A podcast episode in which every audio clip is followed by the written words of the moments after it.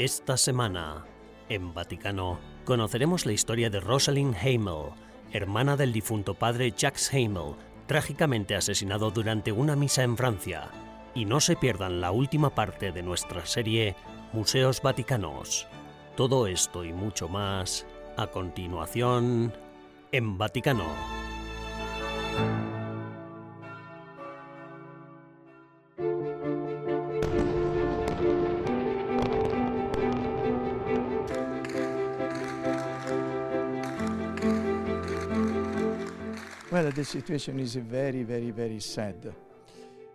La situación es muy, muy triste. Sin duda todo el mundo está preocupado por el futuro de Tierra Santa. Es una situación horrible porque Tierra Santa vive de la presencia de los peregrinos y porque la iglesia misma se encuentra en unos momentos muy complicados.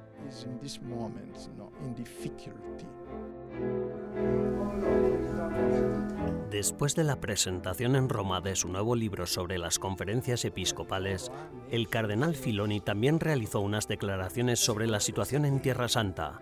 Filoni es el gran maestre de la Orden del Santo Sepulcro. El Papa encargó a esta orden el apoyo al Patriarcado Latino de Jerusalén y a la presencia cristiana en la región. El cardenal Filoni subrayó que la Orden está haciendo todo lo posible para ayudar a la Iglesia de Jerusalén. La Orden cuenta con miles de miembros en todo el mundo y está muy presente en Europa y Estados Unidos. Los caballeros y damas de la Orden rezan y hacen donativos por la pequeña población cristiana, sus escuelas y los edificios de sus iglesias. Este tipo de ayuda es más necesaria ahora que nunca. También el Papa Francisco hizo un llamamiento a los fieles para que rezaran por la paz durante las celebraciones de inauguración del Belén de la Plaza de San Pedro. El Santo Padre recordó a todos los fieles que recen por las personas que sufren la guerra en Tierra Santa, especialmente mientras se contempla lo que ocurrió en Belén hace dos mil años.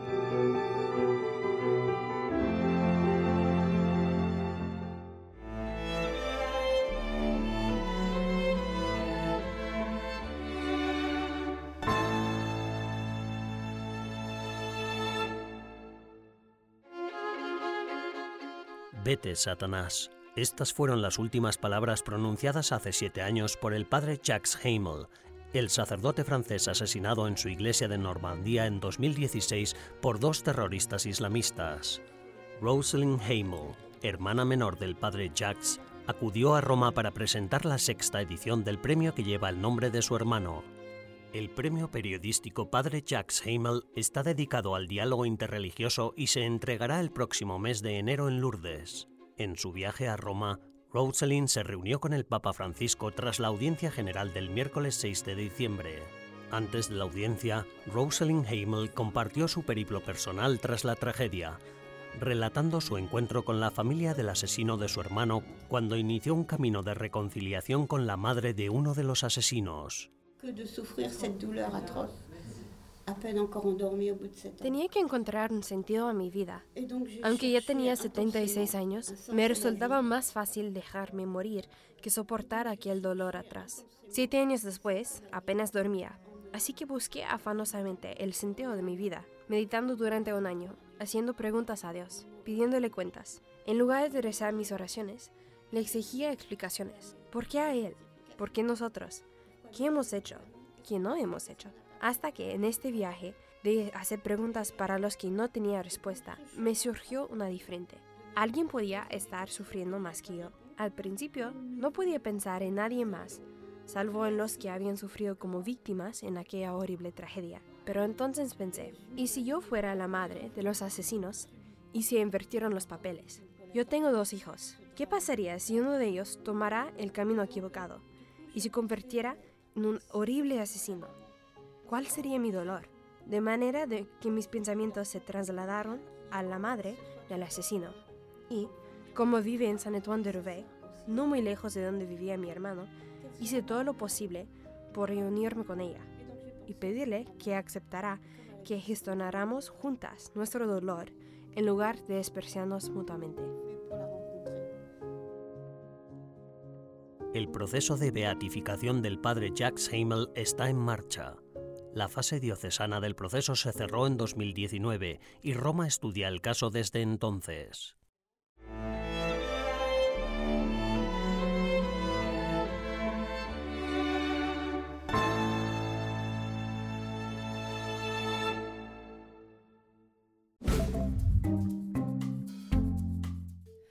Hola y bienvenidos al Vaticano al día de esta semana, las noticias más importantes del Papa Francisco y del Vaticano. La primera jornada mundial de la infancia será celebrada por la Iglesia por primera vez en 2024, anunció el Papa Francisco. El fin de semana del 25 y 26 de mayo, el Dicasterio para la Cultura y la Educación del Vaticano tratará de responder a la pregunta ¿qué mundo queremos dejar a nuestros hijos? Niños en lugar de perros. El Papa Francisco volvió a abordar el creciente problema de la natalidad en Italia. Esta vez se dirigió a los jefes de las provincias italianas en el Palacio Apostólico del Vaticano. Lamentó que muchas veces los perros ocupan el lugar de los niños. El Papa señaló también que es responsabilidad de las autoridades gestionar los recursos disponibles de la mejor manera posible y también instó a los italianos a tener hijos y también a acoger a los inmigrantes como hijos e hijas. En su homilía durante un congreso de liturgistas africanos celebrado en Dakar, capital de Senegal, el cardenal Robert Sara subrayó la importancia de la liturgia. El antiguo prefecto de la Congregación Vaticana para el Culto Divino constató que las liturgias africanas son a menudo demasiado banales y ruidosas. Además dijo que son demasiado africanas y menos cristianas. El Congreso examinó el Sacrosanctum Concilium con motivo del 60 aniversario de la Constitución sobre la Sagrada Liturgia. El Papa Francisco aceptó la renuncia del arzobispo mayor cardenal George Allen Cherry de la Iglesia Católica Siro Malabar, con sede en la India. La Iglesia Siro Malabar es una de las 23 iglesias católicas orientales autónomas en plena comunión con Roma. Últimamente hubo disputas en esta iglesia en torno a una nueva liturgia uniforme que llevaron a huelgas de hambre de sacerdotes. El Papa Francisco pidió a los fieles que buscaran la unidad y pusieran fin a la disputa. El Papa Francisco se reunió con su Consejo de Asesores, también conocido como el C9, durante dos días en Roma. En el centro de la reflexión de esta reunión estuvo el tema del papel de la mujer en la Iglesia. El Consejo de Cardenales del Papa Francisco lleva debatiendo sobre el papel de la mujer en la Iglesia desde febrero de 2022. Gracias por ver el programa de esta semana Vaticano al Día. Almudena Martínez Bordiú para EWTN Vaticano.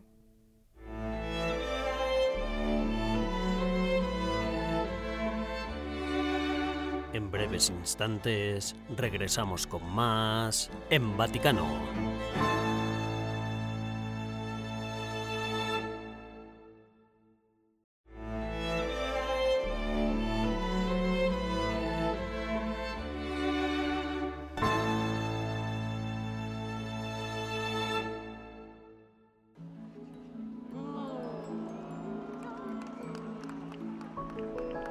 El Adviento ha comenzado en el Vaticano. Es un tiempo para anticipar el nacimiento de Jesús, acercarnos a su palabra y a los sacramentos y preparar nuestros corazones para recibirle.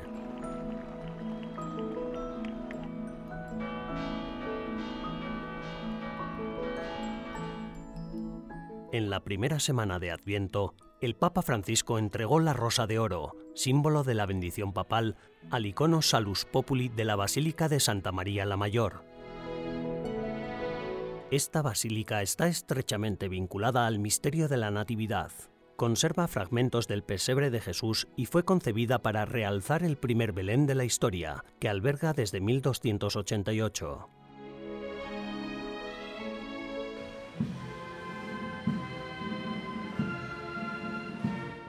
Cada año, preparando la Navidad, la Plaza de San Pedro deleita a miles de peregrinos de todo el mundo con la tradicional presentación del Benén y el encendido del árbol de Navidad.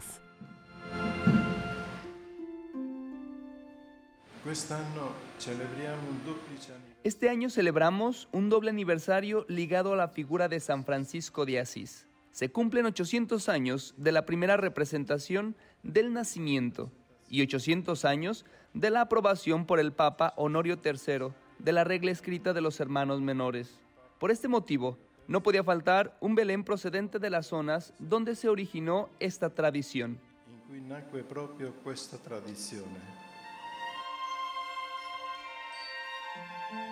Hace 800 años, en 1223, San Francisco de Asís creó la primera representación del nacimiento en Greccio, un pequeño pueblo italiano enclavado entre rocas, dando vida a la tradición.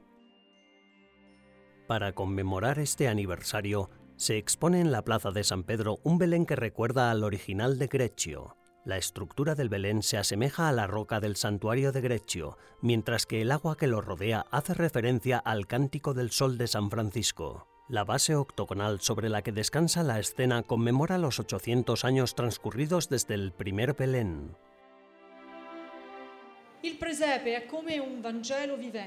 El Belén es como un evangelio vivo un instrumento que proclama el mensaje de salvación, tal y como subrayó el Papa Francisco en la carta apostólica a Mirabile Signum, la cual dedicó al significado y al mérito del Belén y firmó simbólicamente en grecho en el santuario de la Natividad.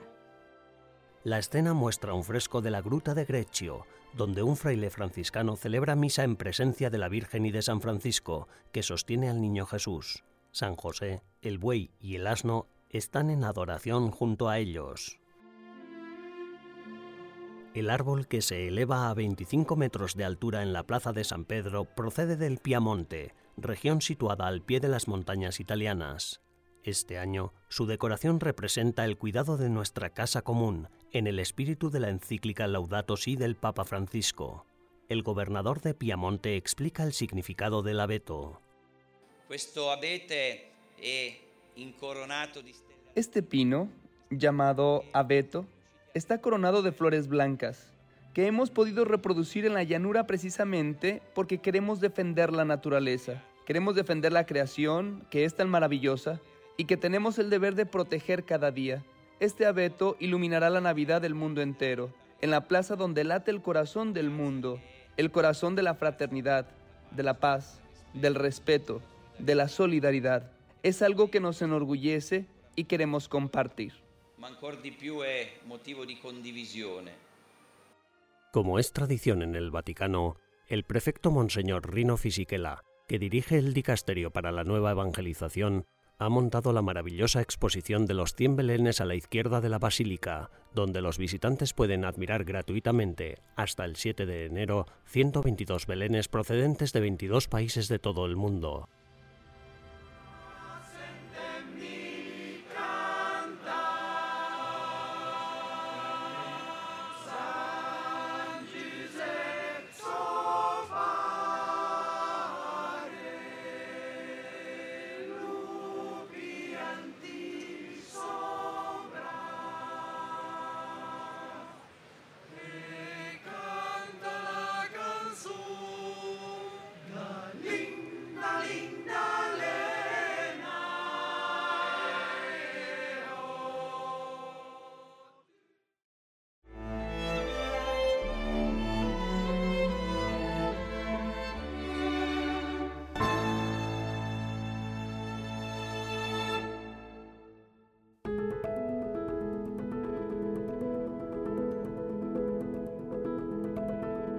Premiati dunque e a tutti voi.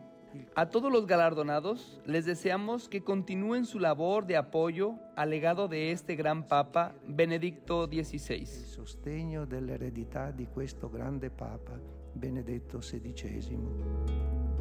Con estas palabras, el secretario de Estado Vaticano, el cardenal Pietro Parolin, abrió la ceremonia de entrega de la edición de este año del Premio Ratzinger, el primero desde la muerte del Papa Benedicto XVI el pasado diciembre.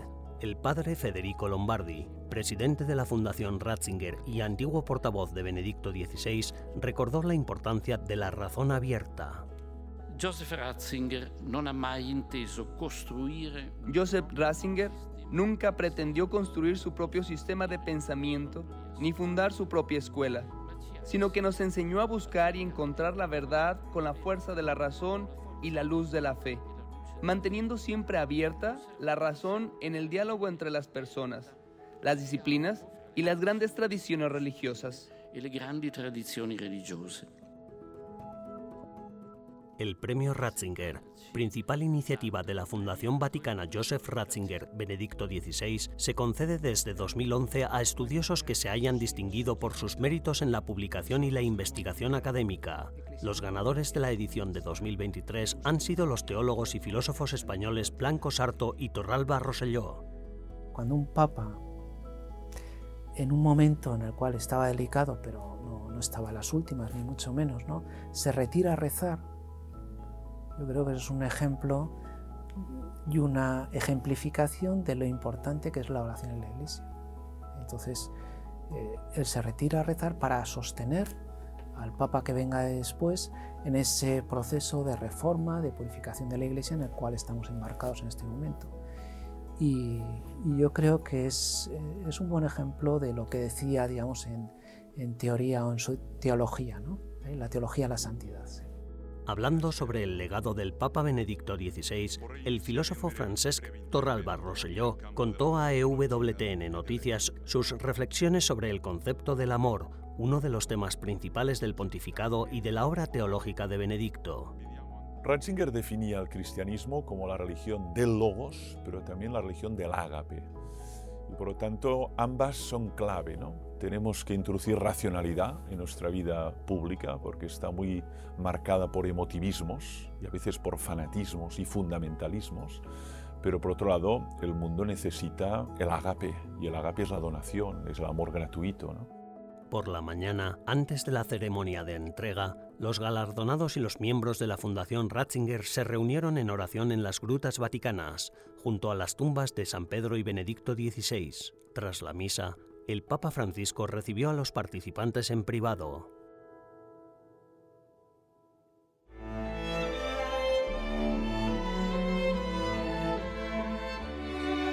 Tras una breve pausa, regresamos con más en Vaticano.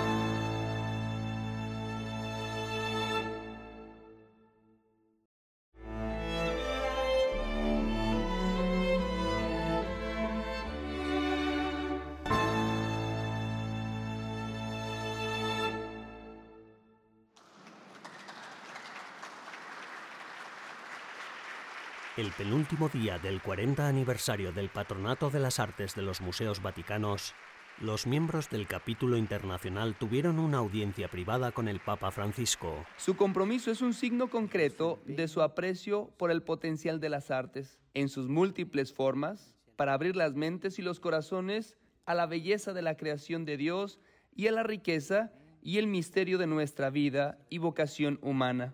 El arte, y el arte religioso en particular, pueden transmitir un mensaje de misericordia, compasión y aliento. Tiene el poder de fomentar el reconocimiento de nuestra humanidad común, de construir puentes entre las culturas y los pueblos. Queridos amigos, con estos sentimientos os renuevo mi agradecimiento por vuestro apoyo a la misión de los museos vaticanos y os animo a preservar esta empresa. Cada visita que realiza un grupo de mecenas al Museo Vaticano es especial, porque es un momento de compartir ideas y demostrarles lo que su apoyo produce en términos de mantenimiento, en términos de cuidado de nuestras obras. Como muestra de agradecimiento y esperanza en el futuro, el personal y los restauradores de los museos vaticanos, junto con los mecenas, celebraron una ceremonia de apertura de las obras restauradas del Museo Pío Cristiano que patrocinó uno de los capítulos. Toda restauración exitosa es el resultado de un proceso detallado y del diálogo entre los mecenas y los conservadores de los museos. Los conservadores de una sección del museo proporcionan una lista de objetos que les gustaría ver restaurados. A continuación, esta lista pasa a ser aprobada. Cada año, este proceso da lugar a lo que llamamos el libro de deseos para los mecenas y cualquier otra persona que quiera participar en el patrocinio. Otra cosa que espero es que con estos viajes al Vaticano que traen generaciones más jóvenes, haya muchos, muchos capítulos que se siguen sumando. Nos encanta preguntar a nuestros hijos. Tenemos nueve nietos y cuatro hijos y a ellos también les encanta ser mecenas. Y ahora vienen con sus hijos y oyes a los niños hablar con tan solo 8 años y ya pueden ir a los museos vaticanos. Esto es muy satisfactorio para nosotros. Siempre me ha parecido un aspecto muy importante porque es en las generaciones jóvenes donde se plantan las semillas. No es necesario que las semillas crezcan a corto plazo, acabarán creciendo. La última noche de su visita, la creciente comunidad se reunió para un concierto en el coro de la Capilla Sixtina.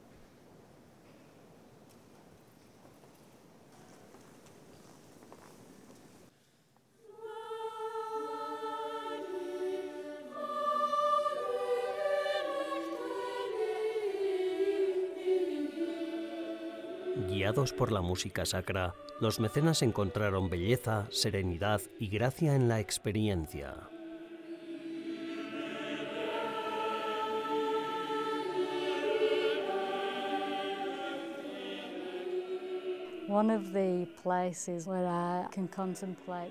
Uno de los lugares donde más puedo contemplar a Dios es la Capilla Sixtina, porque es como una Biblia en glorioso Technicolor. In glorious Technicolor.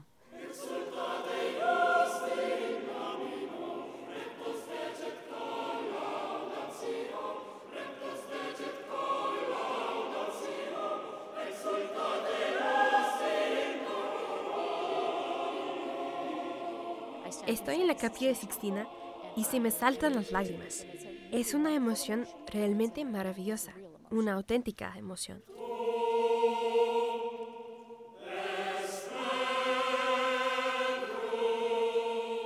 Los mecenas de los museos vaticanos han realizado un trabajo increíble apoyando la labor del Santo Padre y del Vaticano para un mundo entero. Y de generación en generación, Gracias a su labor, sabemos que las generaciones venideras podrán experimentar el arte, la fe, la verdad y la belleza de estos artistas tan talentosos que han recibido su don, así lo creemos, de Dios.